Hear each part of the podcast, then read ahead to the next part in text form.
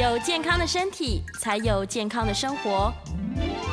名扬扣专业医师线上听诊，让你与健康零距离。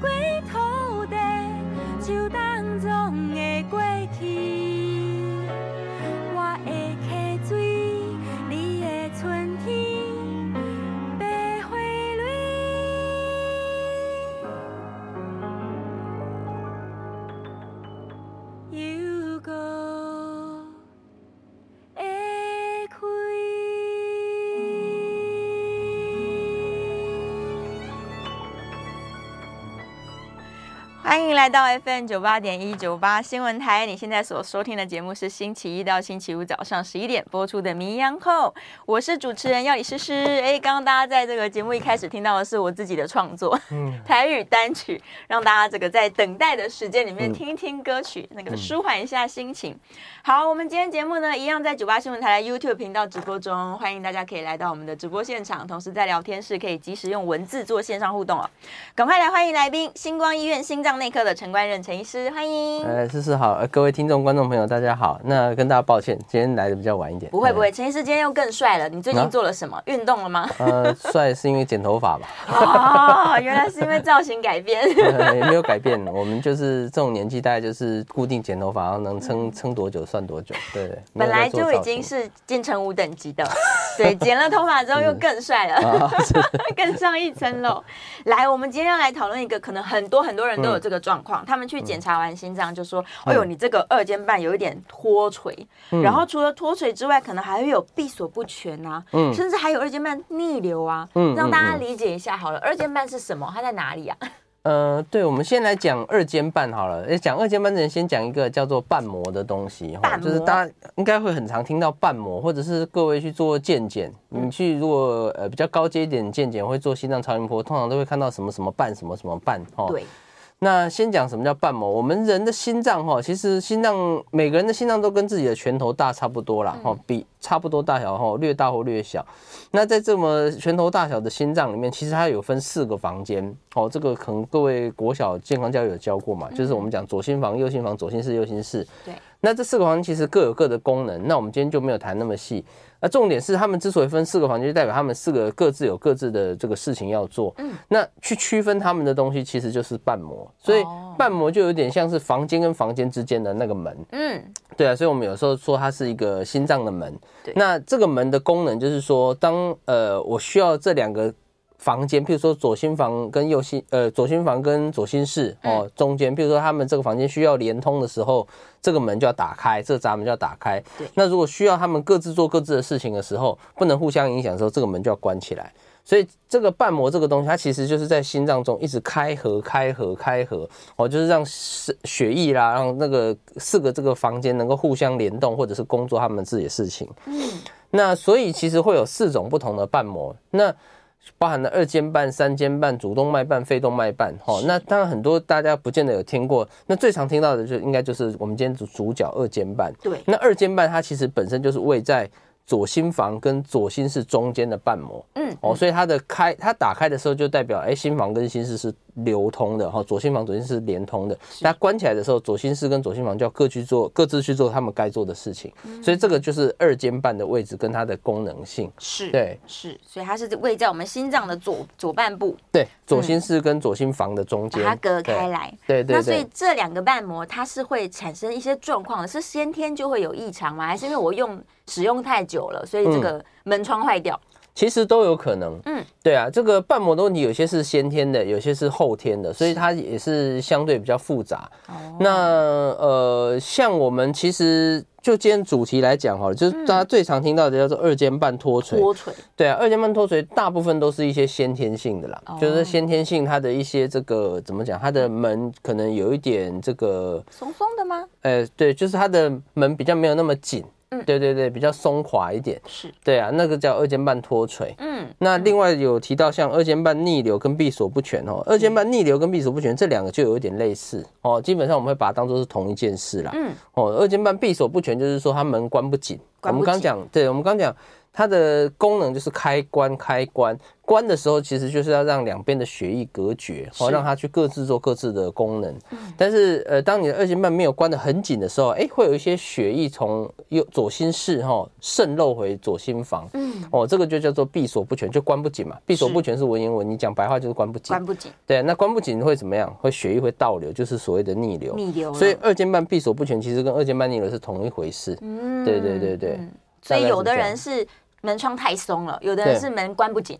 对对，对，但这两种状况它产生的结果会一样吗？就是我假如只是门窗松，但我还是关得起来喽。脱垂，脱垂其实不一定会导致所谓的二尖瓣闭锁不全或逆流，这两个没有完全相关性。就是说这三个名词来讲，闭锁不全跟逆流算是同一件事。对，那脱垂是另外一件事。是，但是脱垂可以同时合并有闭锁不全没有错，但并不是必然呐。是是对，应该是要这样讲。有的人只是脱垂，听说年轻女性蛮容易就是有一点松。对对，其实脱垂呃比例算不低啦。哦，但各种统计上的说法很很多，有的说每六个年轻女生就有一个，那对，有的是说大概十分之一到二十分之一，是这个都没有一定的数字啦。但总之来讲。比例上不低哈，很容易会看到。那二尖瓣脱垂不，但是不管哈是二尖瓣脱垂也好，还是说我刚讲另外一个闭锁不全哈，这个就是这个逆流也好，基本上我们都会看它的程度。如果它的程度都是属于不是太严重的，通常来讲。大部分二尖瓣的问题都没有严重到说需要做一些很很深入的处理哦，所以呃各位也不用说看到说有什么瓣膜逆流、闭锁不全或脱垂就觉得很紧张。绝大部分呐，大概九成哈八成到九成的这种呃告报告写说闭锁不全啊、逆流啊或脱垂。大八九成其实都是属于良性，良性就是说它其实没有很明确的症状，对，就算有，你可能偶尔做吃一些呃一些轻微的药物，通常可以改善。哦，那只有大概一成左右的哈，一成左右的人可能哎，他的闭锁不全比较严重，譬如说他的门真的是关的完全不紧哦，不只是关不紧，他可能门根本没有关起来，嗯，哦，那个所以它逆流量很大。或者他脱垂的严情况很严重等等，那这种一层的人就可能真的需要做一些后续的处理。那以瓣膜来讲，真的能处理的话，药物的控制大概就很有限。通常到最后，如果真的很严重，就是要考虑开刀。开刀啊？哎，就是要做手术。哦，给他两个新的门窗吗？对对对对对，当然现在也有很多新的技术了，一些微创的更换瓣膜的方法，哦，就不用真的开刀，就是从鼠西部啊做完之后，就只有鼠西部一个小伤口，过一阵子就好了。哦，一样从导管进去。对对对对对对，就是微创手术。是，但是它也是有条件的，就是未必每个状况都能用微创。嗯，对对对对，有的人可以。对，有的人可以，有的情况。所以如果真的有需要，应该说有需要手术介入的状况已经是少之又少了。那如果真的需要介入的时候，我们现在也有微创。可能有这个选项，对对对，嗯嗯，那它的危险性是什么？如果我都不知道，或是我没有管它，它有可能带来什么健康上的危害吗？呃，其实二尖瓣哈，呃，其实今天还有一个没有提到，叫做二尖瓣狭窄啦。狭窄，对，呃，一般来讲，就像我刚讲，不管是二尖瓣狭窄、逆流、脱垂、闭锁不全这些有的没的哈，就是大家二尖瓣后面这一大堆东西，就是我刚讲，其实八九成不太需要太担心，就是定期追踪，嗯。那如果说真的是有问题的话，一般我们把它归类成两类，一类就是所谓严重的闭锁不全，嗯，哦，就是我刚刚讲闭锁不全就是逆流，严重的逆流，严重。另外一种叫做严重的狭窄，哦，这两个就是可能需要处理的部分。是，这两个刚好是相反的，就是我刚跟各位讲，所谓的逆流就是闭锁不全嘛，就是门关不紧，门关不紧，然后导致血液回流了嘛，对不对？那另外一种相反是什么呢？门关得太紧了，变成说要开的时候打不太开，是。因为我们知道那门。我们刚前面讲的瓣膜的功能就是开关开关，那闭锁不全是关不紧，对，所以另外一种功能异常就是打不开，嗯，哦，应该开的时候它没有很开，这个叫做瓣膜狭窄，是。对啊，所以呃，一般到严重的瓣膜狭窄或者是严重的瓣膜闭锁不全，可能都会需要处理，那症状会有点差别。如果是严重的闭锁不全，就是说它门哎打呃关不太紧，所以血液逆逆流很多的话，通常会用喘，嗯。哦，人会会喘，会闷。哦，严重的时候可能你稍微动一下就觉得非常喘。哦，甚至有有时候会有肺水肿，哦，就是肺会积水。哦，这些情况会跑出来。那如果是严重的肺狭窄的话呢，一般来讲也是会喘，但是它有可能会导致一些像是晕眩、昏倒，哎，这些症状。哦，那所以其实呃，如果你真的要细分症状，说实话没有那么容易啦。所以一般我们都会跟病人讲，跟心脏有关的症状，反正就是喘，就是闷。哦，你有这些症症状的时候，就是来做检查，让医生告诉你说你的瓣膜到底是狭窄的问题比较严重，还是逆流的问题比较严重，还是根本就不是瓣膜的问题哦，可能是血管呐、啊。我们之前讲很多次血管问题，其他的问题，对，等等哦，所以对啊，大概我们以二尖瓣来讲，会处理的状况大概就是要么就是过度狭窄，要么就是过度闭锁不全哦，严重。它就是在心脏里面已经让血流没办法顺利的从心房到心室去，对对对，对，然后在里面可能搅动。它这样有什么恐怖的事情会发生吗？假如说它真的逆流太严重，它会不会在心脏就有血栓？呃，通常来讲，比较有可能会产生血栓的是狭窄，狭狭窄的情况的话，血栓可能几率会比较高。反而是狭窄。对，逆流当然也有可能，但是几率稍微稍微低一点。嗯，狭窄就是说，呃，我们刚好提到哈，二尖瓣的等于是它打不太开。对，正常来讲，心血要从心房到心室嘛。嗯，那心房呃心房的话，呃血挤下去，那门要打开。但现在的状况是它打不太开哦，所以会导导致什么呢？会导致心房越撑越大哦，都是积在里面。对对，它下不去，它就知道在原本地方这个撑起来，撑起来，撑起来。对，所以久了之后，其实左心房会胀大。所以二尖瓣如果是狭窄的人，久了之后左心房会胀大。那左心房胀大之后呢，就会影响我们心脏的这个传导路径，路径就会导致所谓的。呃，这个叫做心房颤动，它会有一点关联性，所以统计上来讲，呃，二尖瓣狭窄的人很多到最后都会引发出心房颤动。那心房颤动在我们之前节目也讲过，它其实有心房颤动的人就会增加中风的机会，没错，它会增加血栓的机会，所以这个会跟二尖瓣狭窄有有一定程度的关联。嗯，因为血液被困在里面了。对对对，对，那反而是闭不紧的这这群人，他不容易血栓。不太容易，但是他会，就是我刚讲，可能会很喘，就是很非常活动，对，他会比较运动会受限。那如果真的很严重的时候，还是会建议要处理掉。是，对。那他们对于血压会有影响吗？如果血都打不出去的话？呃，也是会哦哦，一般来讲就是说，不过这个也很难说，就是说有的时候，呃，当你人不舒服的血压反而是上升，但是当你血打不出去的时候，血压也有也有可能是因为血量不够，所以血压下降。是，所以很难说到底这样的状况会导致血压升高或下降都有可能。嗯，对，只是它是一个不稳定，对，可能会有波动，就是一个危险因子。嗯，假如说我已经知道我有这个门关不起来，或者是它关太紧。然后甚至是脱垂，那我到底是应该要更努力运动，还是更不要运动啊？呃，如果哈，就是、嗯、当然，如果说你是轻微或中度，我我这边再跟大家补充一下，就是说我们在做心脏超音波的时候，看你的不管是狭窄或脱垂，或者是这个闭锁不全，我们都会有一个程度。对。那一般来讲，医学上的程度会分四级，哦、一个叫做极轻度，哦，一个叫轻度，一个叫中度，一个叫重度。嗯。那所以绝大部分都是在极轻度或轻度，那一小部分是中度，只有很少部分是重度。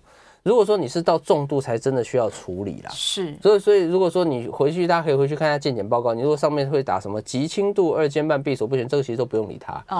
哦，这个或者是什么轻度三尖瓣闭锁不全，哈，这个这个都不需要理它。对啊，所以如果说真的是报告已经达到你是重度，然后你有症状，你这个就说真的就是回回答那个药理诗诗的问题，你。做一些处理，这个运动可能原则上改善会有限，哦因为这个算是结构性的问题。对呀，结构性的问题，你说实话，你吃什么药很难去调整它。吃药主要是调整一些，譬如说生理性的数值啦这些东西的哈。但是结构就是那个东西，它就是存在那边，它就坏掉了。你要吃药让它变好，这个就有点困难。那你就可能变成说，要么就是修修补补啊，或者是换一个新的门。那不管是你要修补或换新的门，基本上你就是要进去处理嘛。对，那就是我们讲的，要么就微创，要么就是开刀。总之你要进去动它，才有办法手术的，才要才能才能改善。对啊，对，哦，所以基本上来说，没有到重度的状况，我就是正常使用我的心脏就好了。我的日常生活上也其实也没有什么特别特别要避免的。对，其实如果你是轻度或中度，甚至极轻度的话，说真的。就算你有这个问题，也不太会导致说你真的很严重的症状，嗯，基本上是很少了，基本没有症状。对对对对对，所以一般呃统计上来讲，我们在做心脏超音波，就是病人至少有极轻度以上的那种闭锁不全，基本上是将近九成，嗯，也就是说基本上很少有人完全没有一点点的闭锁不全。应该讲，几乎大家都有，都有哦，所以不用过度担心。你做超音波一定都会打一有一些地方极轻度或轻度的闭锁不全，嗯，那其实都不会造成你的症状。是，如果担心，其实我们会建议三到五年可以再追踪一下，嗯，也不用每年追踪，不用这么频繁。不用不用，除非你是中度以上。你如果中度以上，可能我们会建议你，哎，也许一年两年再追踪一下，看它有没有恶化。对对啊，那到重度可能就会比较密集的追踪，也许三个月或多久就看一下。嗯，那如果真的很重度，然后你又很很不舒服，那大概医生就会建议你要赶快。快处理掉。哦，对是，刚刚都说这个状况大部分是天生的啦，就是你本来就这样。嗯、对，倒是跟我们使用心脏的方式，可能例如他都做剧烈运动啊，关联没有那么大。嗯，对，但是也是有有有有些也是会后天的啦，就是各有、哦、各有可能。是是是，也有可能本来没事，后来哎开始开始门窗松了这样。对对对，其实都、嗯、都有碰过。是，那有没有人是因为他感染了、啊，可能一些什么心、哦、心膜炎之类的？对对对，那个嗯，思思也讲到一个很重要，就是说有一个瓣膜性疾病叫感染性心内膜炎。是，那其实它的重它的。发发病的源头就是在我们今天讲的瓣膜，有可能是二尖瓣，也有可能是主动脉瓣。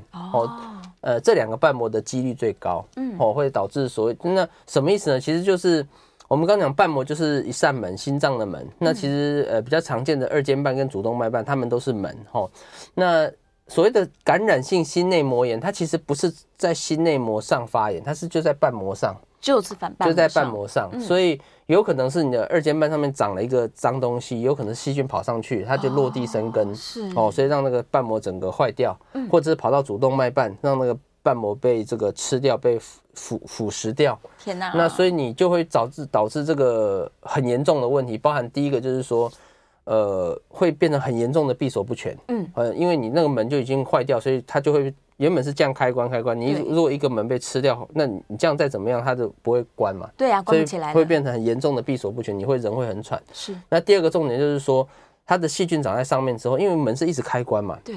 那你要知道，细菌长它它会就是嗯，怎么讲呢？就是说，如果今天我我我去洗手，我手我水水在我的手上，我这样一直挥，水一定会飘来飞来飞去嘛。对呀。对啊，所以你菌块如果在瓣膜上面，这瓣膜又是一直处于活动的状态。有可能这个菌块会随着血流被你打到全身其他地方。哇，对，所以这个叫感染性心内膜炎，最怕的就是说它可能会造成中风，急性中风。是，因为从心脏它如果这个动这个瓣膜一直。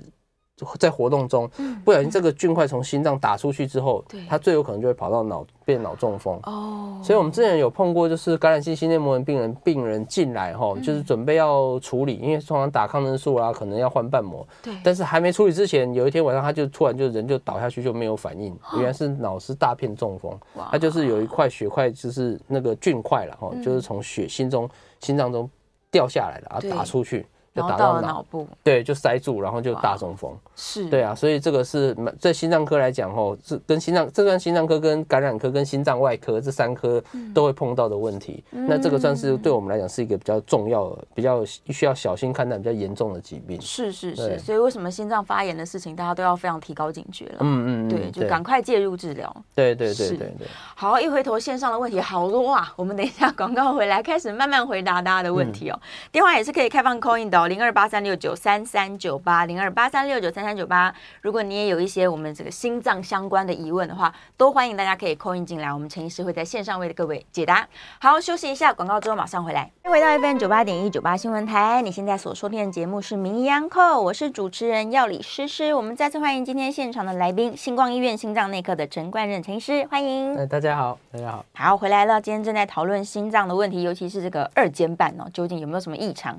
电话线上是汤先生，call in 进来，汤先生请说。主持人好，医师好，你好。呃，我想请教医师一个问题哈，就是说一般呃我们现在心脏大家越来越重视这个心脏的保养嘛，那所以坊间也很多这些保养的这些健康食品。嗯，那如果去请教医师，医师都会说不用，你只要好饮食啊、运动啊，这个大家都知道。对，但是这个到底？呃，有时候就无所适从。比如说，人家一直说啊，你心脏，你这个年纪应该要吃 Q10 来保养。嗯。哦，你应该要吃红曲来保养。嗯。哦，你应该吃，就是就是我不知道不知道怎么，因为我们都听医师的话，不太敢买乱吃。对。啊，那我想请教医师说，这个到底如果纯粹以保养的角度，当然呃什么饮食啦、运动这个先不要谈的话，嗯，平常年纪稍微大一点，那怎么样去保养心脏？有没有什么样的产品？嗯，呃，健康食品可以对心脏的这个保健有所帮助。谢谢医师，谢谢谢谢。好，谢谢唐先生的问题。呃，这个问题其实很好啦。那呃，应该这样讲，就是说哈，确实经过一些研究，像去年美国有做过一个研究，他就是因为他就因为确实这个问题很多人有，所以美国做了一个很大的研究，他就把。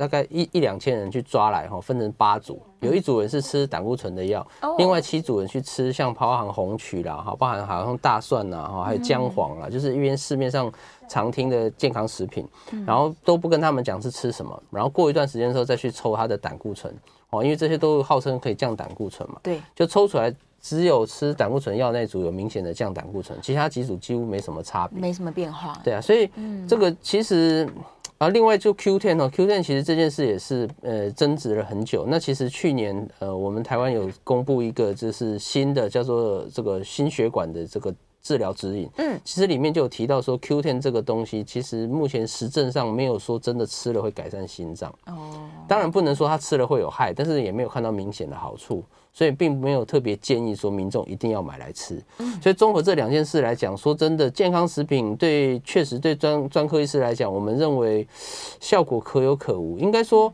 嗯，也许对某些族群特别有效，但它不是一致性的。哦，它不是一致性，就是说，可能你也也许真的有人吃了很有效果，但是你会不会吃了也有效不知道。嗯，所以你说你需不需要吃，我觉得不一定，看个人。就是说，如果说假设你真的吃了之后，你再去追踪你的一些数值，确实有很大的进步，我觉得吃无妨。但如果说你试过之后发现，诶，抽起来没有什么差别，我觉得就不太需要。保健食品就是这样，它就是它可能有效，可能没效，没有办法做保证。那药品的跟食品的差别就是，药品是你吃的是一定会有很明显的效果。哦，所以如果说不讨论健这个运动跟饮食这这些最基本的，你说单纯就健康食品，我个人认为是可以考虑吃。但是如果说试过短时间没有什么效果，我觉得不需要说真的一定长期的购买，因为就临床实证科学的角度来讲，说真的效果。以目前的证据来讲，是没有什么明显的效果了。嗯，是啦，有有限，我们可以说就是个别化，可能变化太大了。对对，但永远都远远不及我们把饮食控制好，然后有运动的习惯，其实这个好处更多了。对对呀，好，再来电话线上是王先生，王先生请说。嗯，两位好，嗯，请请问一下医师，我晚上睡觉身上会有冒冷汗，然后是虚汗。是不是跟心脏有关系？嗯，好，谢谢，谢谢。呃，谢谢王先生，这个其实有点困难回答，因为冒冷汗其实是很多可能的原因哦、嗯。除了当然心脏可能是其中一个，那血糖过低也有可能，甚至有些人单纯只是自律神经，嗯、就是说可能最近太忙啦、压力大啦，或者是有一些事情在焦虑，诶，也有可能会半夜盗汗。是，所以哈，这个甚至还有可能是这个有一种肿瘤的问题，它也会半夜盗汗。哦，这个这个叫 B symptom，就是一个淋巴淋巴性的。毛病，所以总之就是，呃，我觉得这个单一个症状来讲，它可能的原因太多了，所以我觉得很难回复。那如果王先生真的一直这个问题没有改善，我会建议你还是去大医院，嗯，哦，做一些彻底的检查，看看是不是到底哪方面出了问题。是，对啊，是做一个详尽的地毯式的检查。对，再来电话线上是刘小姐，刘小姐请说。哎，我请教陈医师哈，嗯，我。呃，传了十几天了，然后我有去做超音波、X 光、心电图跟跑步机，嗯，说的是说都正常，是，但是我以前医生有讲过，说我，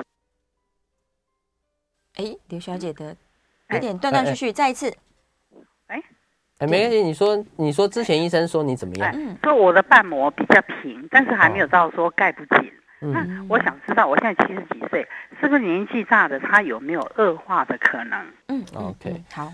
呃，瓣膜年纪大恶化是有可能，但是其实几率很低。绝大部分的人哈，你第一次做瓣膜是什么程度？譬如说轻度、中度哈，大概绝大部分人他一辈子就是那个程度，很少会恶化。哦、那当然还是有可能，就是一百个里面，哎，也许有五个、六个哈，就不到十分之一的人，确实他瓣膜的那个。呃，状况会严重化，所以这也是为什么我们刚刚提到说，就算你是轻度、极轻度，哎，你还是三五年追追踪一下，看看它有没有变化，比较保险。对啊，所以回回答您的问题就是说，是有可能会变化，但是如果我刚刚听到说，哎，最近医生都已经帮你做了检查，好像也都还好，嗯，那就代表说目前的状况应该是稳定。那至于为什么会传，有可能是其他原因。其实以以一般人来讲，最常见原因反而是自律神经失调，就是说有可能你哎会不会压力太大啦，其实最近比较紧绷啦，哦睡眠不好啦，其实睡眠不好就有可能会导致这些症状哦。所以呃，假设心脏真的没什么问题，可以去考虑去看胸腔科哈。那如果胸腔科也没有。也没有看到什么肺部的一些喘的问题，可能就是会不会是一些自律神经或调整一下作息，也许会改善。对对对，舒压也是很重要的。嗯，好，接下来我们来看看大家线上的问题。今天线上问题超级多的，赶快来回答大家。哦，燕良在问说，因为之前其实聊了很多次关于心房颤动的危险性嘛，那有没有什么事情是我们在比较年轻的时候，我可以做预防心房颤动晚一点产生呢？呃，其实哈，目前认为没有怎么讲呢。其实这这个还是回归到基本的啦，就是说你三高控制好，不要抽烟，因为这些东西对心脏的保健还是有一定的效果。虽然讲来讲去都是这些答案，可是其实确实是这样。因为心房颤动会产生最大的原因在于说。第一个就是心心脏开始变差，我们叫心脏衰竭。对，当你心脏功能变弱，叫做心脏衰竭的时候，就会增加心房颤动的发生。嗯，另外一个就是我们刚刚讲的心脏扩大，像左心房变大的时候，会增加心律不整、心房颤动的机会。嗯，那这些的源头，为什么心脏会开始无力？为什么心脏会开始扩大？其实还是跟三高有关。哦，跟你三高有没有控制啊？有没有抽烟啊？是不是血压值都很高等等，这些会相关。嗯，所以其实回到最源头，还是就是我们平常最最强调的一些运动。饮食控制、三高控制，必要的时候真的指数差太多，还是要药物控制，是这样就可以避免将来心脏产生衰竭。那产生避免产生衰竭之后呢，就可以进而减少他心房颤动的发生。嗯，对啊，是虽然是老生常谈，但真的很重要哦。再来，子祥问说，呃，不管是有在做重量训练的年轻人，或者是年长者，大家都在吃高蛋白，嗯，然后但是他担心说，会不会因为吃太多高蛋白，反而造成心血管的负担呢？呃，蛋白这件事情哈，其实也是很多种说法啦。那我个人认为哈，呃，目前还没有一定的答案。不过我会建议，就是你如果吃高蛋白的人哈，还是。可以去验一些血啦，因为其实真的会造成血管栓塞，主要是所谓的胆固醇，尤其是低密度胆固醇。那高蛋白，如果说你是用比较正常的烹调方式，它不会影响到胆固醇的指数，你去抽血，胆固醇没有提升，我觉得影响上就应该不会太大。嗯，好，但是就是变成说，如果说你高蛋白摄取的过量，那如果说造成一些血脂方面的异常哈的话，因为烹调方式的的问题然后就是说如果造成血脂方面真的有变动，那可能就代表的话可能不适合试。呃，食用太多了哦，所以我觉得回归问题来讲，适不适合吃，我觉得还是要看你自己的抽血报告。嗯，对啊，嗯，就是开始吃之前跟后都测一下吧。对对对对呀，抽个血自己比较一下哦。再来，下面一位听众朋友说，他儿子啦，心房中隔缺损，然后呃问过两个医生的意见，一个人说要赶快手术把它洞补起来，另外一个医生说观察就好。嗯，什么状况需要手术？什么状况可以观察？呃，其实要看它洞大不大啦。哦哦，如果说它的洞其实小小的，说实话，人也没有明显症状，可能不一定需要关。嗯，对啊。那如果它的洞确实是蛮大，就是说这个心房中间的连通实在是太大，那当然有可能还是要把它处理掉，而且也也这个，而且也考量到说他到底年纪多大，所以呃，我认为这个问题还是也不太没有办法线上回复。比如说你可能如果真的担心，两位医师真的意见。不太一样，也许你可以再找第三位医师帮你评估，嗯，我看看他的想法到底是说，哎，你这个已经大到说不处理不行，或者说，哎，其实小小一小的其实不用理他，还可以观察，这样是。好，再来问就是水果牌的这个手表，他们都会帮我们监控我的可能心率，呃，心心率状况、呼吸状况嘛。然后上面有提醒说，他有一点点两 person 以下的心房颤动，那他想说，那这个到底在临床上是有没有意义啊？嗯。呃，一般哦，呃，这个就是水果牌的这个手表哈，你说心房在那两 percent 以下，但是有一个问题就是说，呃，不确定他抓到的心房颤动是不是真的心房颤动哦。对，因为所以，但是我必须要讲，这这个牌子的手表，它的准确度算高的，所以。呃，你如果告诉我说它上面说两趴，我会认为说我会希望看到当下的心电图。嗯，哦，因为其实这个牌子的手表，其实在我们心脏科之内部其实也有讨论过。目前以这一家好像只有这家有做心电图了，对，其他的是心跳而已。它的心电图的准确度还算不不错。所以如果是回到这个问题，如果他是告诉你是两趴，我会希望你能够找出他当初。认定是心房颤动的那个心电图，嗯，然后拿去给医生看。如果医生再 check 一下，确定这个真的是心房颤动，真的他没有判读判读错的话，那就代表你真的有潜在性的心房颤动。哦，那如果真的你有潜在性心房颤动，可能有一些药物或者是什么一些治治疗，你可能就要下一步就是要去考虑。是，对对对，所以呃，他说两趴是不是真的？我觉得你要把当下的心电图抓下来，因为它其实可以哦，它可以输出哈那个心电图，然后带去给门诊给医生看。嗯，我自己就有一个病人四十几岁，他就是常常会心律不整，可是来医院都做都正常，都没事。对啊，刚好他有这个。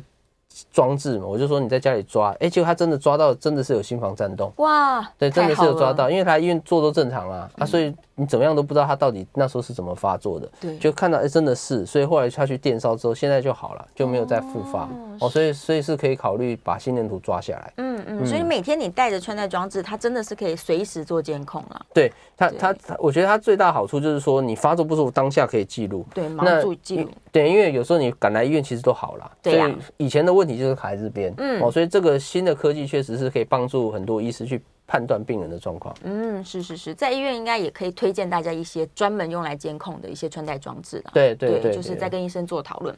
好，我们准备休息进广告了，大家在线上可以继续提问，也别忘了我们电话是持续开放 call in 的零二八三六九三三九八，欢迎大家 call in 进来。广告之后马上回来哦。欢迎回到 FM 九八点一九八新闻台，你现在所收听的节目是《名医央叩》，我是主持人药理诗诗。我们再次欢迎今天的来宾，星光医院心脏内科陈冠任陈医师。谢谢大家。好，回来啦，继续回答大家线上的问题。好，信宏问说，有氧运动对于瓣膜保养有没有好处？其实运动都会有好处啦，就是我们刚刚讲，就是一样啊，就是说。当你有固定运动、饮食控制，或者必要时候一些药物控制，把你的身体的指数都控制好的时候，是。你心脏就比较不容易会衰竭，比较不容易心脏扩大，嗯，那比较不容易有这些问题之后，自然就比较不会有一些续发性的毛病、瓣膜的毛病、心律不整等等。是，对啊，所以其实固定开始做都对心脏的保养各各各部分的保养应该都会有好处，都很好。但是对心脏特别好的还是呃稍微是有氧运动为主，呃。对我，我们还是比较建议有氧运动啦。对啊，当然有些研究也是认为无氧运动也是有效，所以我不会说无氧运动一定没效。但是有氧运动从以前来讲，证据力是比较足够。哦，所以我就是我觉得都可以啦。那但是对，总之有动比没动好了。是，但又有人说，如果你 去重训的时候太用力，负重过度，有可能会爆血管什么的。呃，对啊，所以就是。呃，量力而为啦。是哦，其实有氧运动也是啊。当你如果跑得太剧烈，比如说你打球打到极限，其实也会引起一些身体的状况啊。我们也碰过一些打球打到一半，突然就是心肌梗塞或什么的。嗯，就是说，呃，我觉得运动就是适度啦，不要挑战人的极限。那只要适度的运动，持之以恒的做，其实对心血管都是保护的效果。嗯，是，就跟饮食一样，不要暴饮暴食，是持续性的。对对对对，持续性的做运动。好，再来血压啊，这个很重要。会不会因为季节转换，我的血压忽高又忽低之类的？呃，冬天会比较高一点吧？对，大部分人对，其实是有一定的比例人，呃，夏天跟冬天、秋冬的血压是有差的。嗯。所以，对啊，就是热胀冷缩的关系啊，哈，这个这个之前也有提过，所以血管比较收缩的情况下，血压会上升一点，嗯，对啊，所以很多我们也有一部分的病人是他冬天必须要吃稍微多一点的药，可是到夏天他药就可以减量，是，对啊，所以确实是有季节变化，这没有错，嗯，所以大家要看气象，出门记得保暖，嗯、这可能要紧。对啊，对。像最近尤其早晚气气那个温度变化实在太大了，嗯嗯嗯，所以如果年纪大一点或是心血管有障碍的朋友啊，记得这个保暖要紧。嗯、好，再来我们的这个听众朋友问说，主动脉闭锁不全跟狭窄。哎，刚刚说了，门关不紧跟狭窄是相反的，对，是是两件事情了，所以他们并没有绝对的因果关系。是，当然我们也碰过，就是有人是打不开也也也关不起来的，就他整个瓣膜几乎卡在那边的，那就是也有闭锁不全，也有狭窄，但是基本上这两个它不太会很容易的同时存在。是，对对，然后这两个其实都需要处理，尤其是主动脉狭窄，主动脉狭窄是所有。瓣膜性疾病里面，我们最危险的主动脉狭窄是有可能会猝死的。是对，因为它等于是主动脉的瓣膜，它就是控制心脏到主动脉到我们身体最大血管的通道。那它如果打不开，那当然血就出不去全身，血都卡在心脏，你全身没有血，人就会倒下去啊。嗯，哦，所以主动脉狭窄是一个很大的问题，严重的大问题。对，如果严重的主动脉狭窄，通常都一定要处理掉。嗯，刚刚提到我们的瓣膜其实很多种啦。嗯，对啊，有这个二尖瓣的、三尖瓣的、主动脉的、肺动脉的，对，各式各样。它只要有任何一片产生的状况，其实都是大问题吧？对，就严重的话都是大问题。嗯，严重的时候，好，那假如他今天真的需要动手术了，不管在哪一个瓣膜上，可能感染也是，或者是他真的使用过度了，然后他真的需要动手术了。关于这个我们要置换的瓣膜啊，通常它是它是跟我原本的瓣膜长得一样吗？还是它是一个呃、嗯、外来品呢？对，目前的瓣膜，如果呃，当然先讲，我们刚刚说有一小部分人可能可以用微创的，对，哦，包含主动脉跟二尖瓣现在都有微创手术，但是相对来讲那个。不是常态性的，绝大部分你可能还是要靠开刀，传统开刀。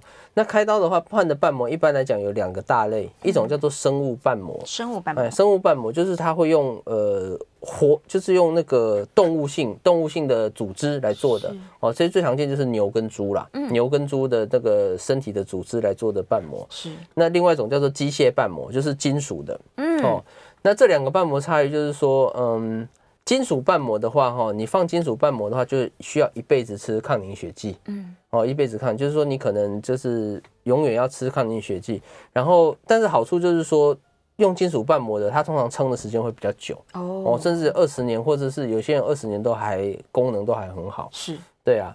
那如果是用生物瓣膜，就我刚讲用牛或猪的身体的组织去做的瓣膜，好处就是说你抗凝血剂吃一段时间之后，可以不用长期吃，是，就是比如吃一般两三到六个月，哈，甚至三个月左右，可能就可以停掉，剩下就是不用吃这些药物，正常使用。但是缺点是它的年限就比较短，嗯，可能只有十几年，哦，有可能它会坏掉，坏掉怎么办？你有可能要再开第二次，再换一次。对，所以到底是你要适合放。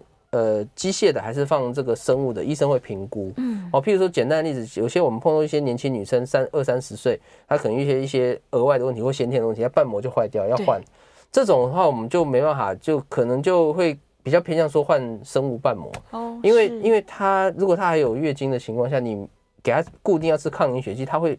每个月会流得非常严重，嗯嗯，就是我们会看病人的状况。那如果病人，譬如说他已经七八十岁了，哎，可能我们平均来讲，可能呃这个没有太多的时间，那也许我们就给他用生物瓣膜，也许他一次就就 OK 了嘛，就不用再换哈，所以。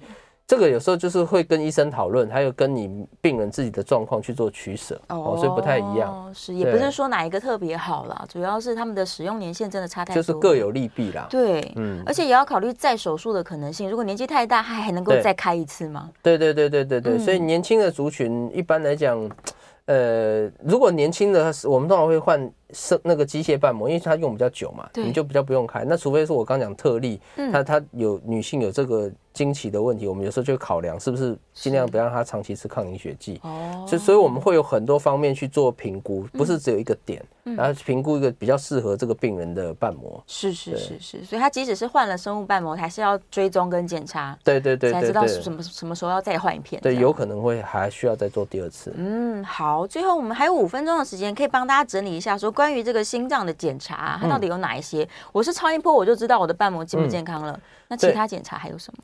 对，呃，我们之前节目有提到关于血管的部分，因为心脏，我常跟病人讲，心脏是一个很复杂的器官，小小的，可是很多毛病，什么心律不整啊，血管的问题，今天的瓣膜又是另外一个问题。对，那血管问题，我们之前提过什么运动心电图啦、核子扫描这些可以看。对，那瓣膜问题其实就非常单纯，就是超音波最准，就超音波，就是超音波。只是说现在超音波它有非常多的技术哦，有所谓的三 T 立体显影的啦，还有一些这种呃呃这个压力性的超音波啦，然后等等，就是它。它有很多新新的这个方式，甚至还有一种超音波是我不知道可有没有听众做过的，就是要像吞胃镜一样哦，它是吞下去的超音波，是哎那个会更精确哦。那当然这个不会常常做，不然大家都大家做大家都吓死了哦。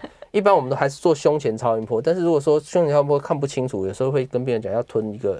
镜子进去，因为吞进去它会更靠近心脏，会照得更漂亮。嗯，对啊，所以有这些不同的超音波，那都是超音波的技术，但是会一直研发，那这些都可以看得很清楚瓣膜的问题。是，对对对。啊，如果说看出来真的是很严重，那下一步就是考虑能不能微创，如果不能微创，就是考虑开刀。哦，大概流程都是这样。是，所以也不用动用到比较高阶的这些影像检查啦，电脑断层什么的。呃，这些通常来讲是看血管啦，看瓣膜的状况，通常。比较没有，反而没有超音波那么清楚。嗯，对，反而会用超音波为主。是，对对对对。所以光是一个超音波，你就可以很清楚知道我结构上有没有异常了。对对对对。但假如找不到原因，我想要做更进一步的话，再去做别的。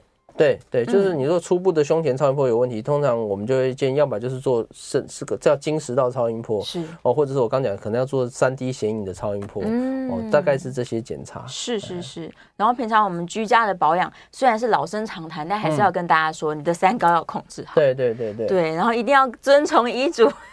对对对对，真的哇！每次提到这个，大家都想说，我不要吃药，我要吃保养品。结果你看，医生说保养品不见得。对啊，我我们就不是非常建议啦。对对对对，是。是而且应该这样讲，说如果你本身目前没有三高，嗯、那状况都 OK。我就像我刚刚讲，我会建议你可以试试看。那试了没有效就算了。但如果今天前提是，如果你已经有三高，比如你胆固醇已经很高了，嗯、这种我就会非常不建议你吃那些外面的，因为就是没有效啊。对、哦，你就应该要吃药控制。那我们碰过很多病人，他就是想要试试看，对啊。可是真的是回来抽血都没有差，甚至更严重。所以，所以如果你已经异常了，你就不要再想健康食品这些事了。嗯，哦，我有时候会跟病人举个例，就是说，你如果今天，譬如说这个房子已经烧起火起火灾了，你说拿这杯水去倒，能不能灭火？嗯，也许可以灭一点点啦。但是等你要把整个火熄掉，你可能房子已经烧完了。对啊。所以当起火的时候，你就要找消防队了。药就是消防队。啊，你说保健食品，也许就像这一杯水，你说有没有效？我不能说它没有效了，但是效真的是非常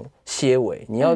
救活就靠这杯水很难呐、啊，哎，不够救，对呀，对啊，所以还是要乖乖听医生的话啦。嗯，好，最后一分钟，这个问题很可爱，我看能不能迅速回答。他说他低头看胸部，就发现心脏起伏跳动，是不是太瘦了才看得到啊？对啊，的确是。我第一个想到的是，可能你很瘦哦。对啊，不然一般其实是看不到他在跳的吧？对啊，对啊，对，就是比较瘦的时候，其实可能对啊，就是太瘦，所以他会很靠近心脏，就在这边下面而已，在肋骨下面。对对，嗯，所以大家会很羡慕他。真的吗？你说体重特别轻，没有了。但还是要记得要增肌哦。对了，不要太瘦了。对，不要太瘦啦，就是做一些运动啊，然后保养身体啊，其实是最重要的。还有就是好好跟医生配合啦。对，对我们刚刚说到这些药物的使用啊，然后不管是要给你做的检查、生活的建议啊，都到门诊去找陈医师就可以了。好了，我们今天非常开心可以聊这么多，我们下次节目见喽，拜拜。好，谢谢大家，谢谢药理诗诗。